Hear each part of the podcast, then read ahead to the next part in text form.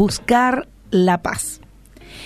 Cuentan que pocos días después de haber comprado una granja, cierto cristiano se acerca a él su vecino, que no era creyente, y le pregunta, Disculpe, ¿es usted el nuevo propietario?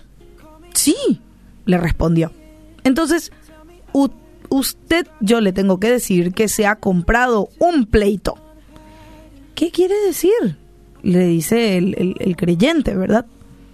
Lo que pasa es que la línea de su cerca está a tres metros adelantada sobre mi terreno y yo he llevado el asunto ya a los tribunales. Oh, no, le dijo el cristiano. Disculpe, vecino, usted no tiene necesidad de eso.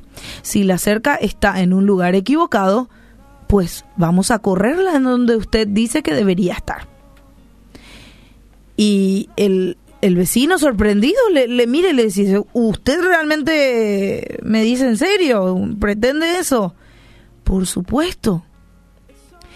Mi Señor me dice que viva en paz con todos los hombres y yo procuro seguir sus órdenes, así que no intento buscar ningún abogado ni perito de medición.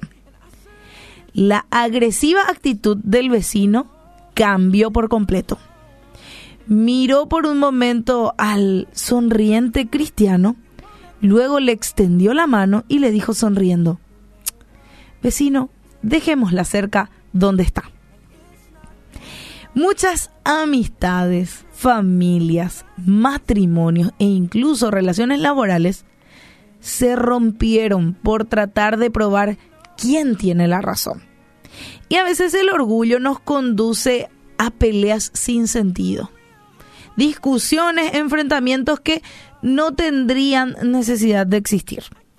Y ahora, no se trata de que seamos personas eh, que vulneremos nuestros derechos, ¿sí?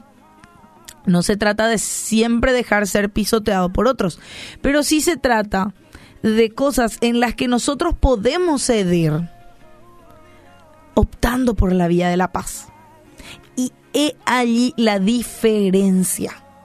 Hay personas que pasan de un problema a otro y lejos de ser conocidos por amar al prójimo, por ser respetuosos, se los conoce a veces como busca pleitos. Entre los cristianos estoy hablando, ¿sí? Hebreos 12:14 dice, esfuércense por vivir en paz con todos y procuren llevar una vida santa, porque los que, nos, los que no son santos, digo bien, no verán al Señor. Claro, uno debe justamente de hacer este, ese esfuerzo extra a veces. Y a veces va a ser ceder de tus derechos, a veces va a ser este perder en una discusión, sí, no tener la razón. Claro, porque vos procuras vivir en paz.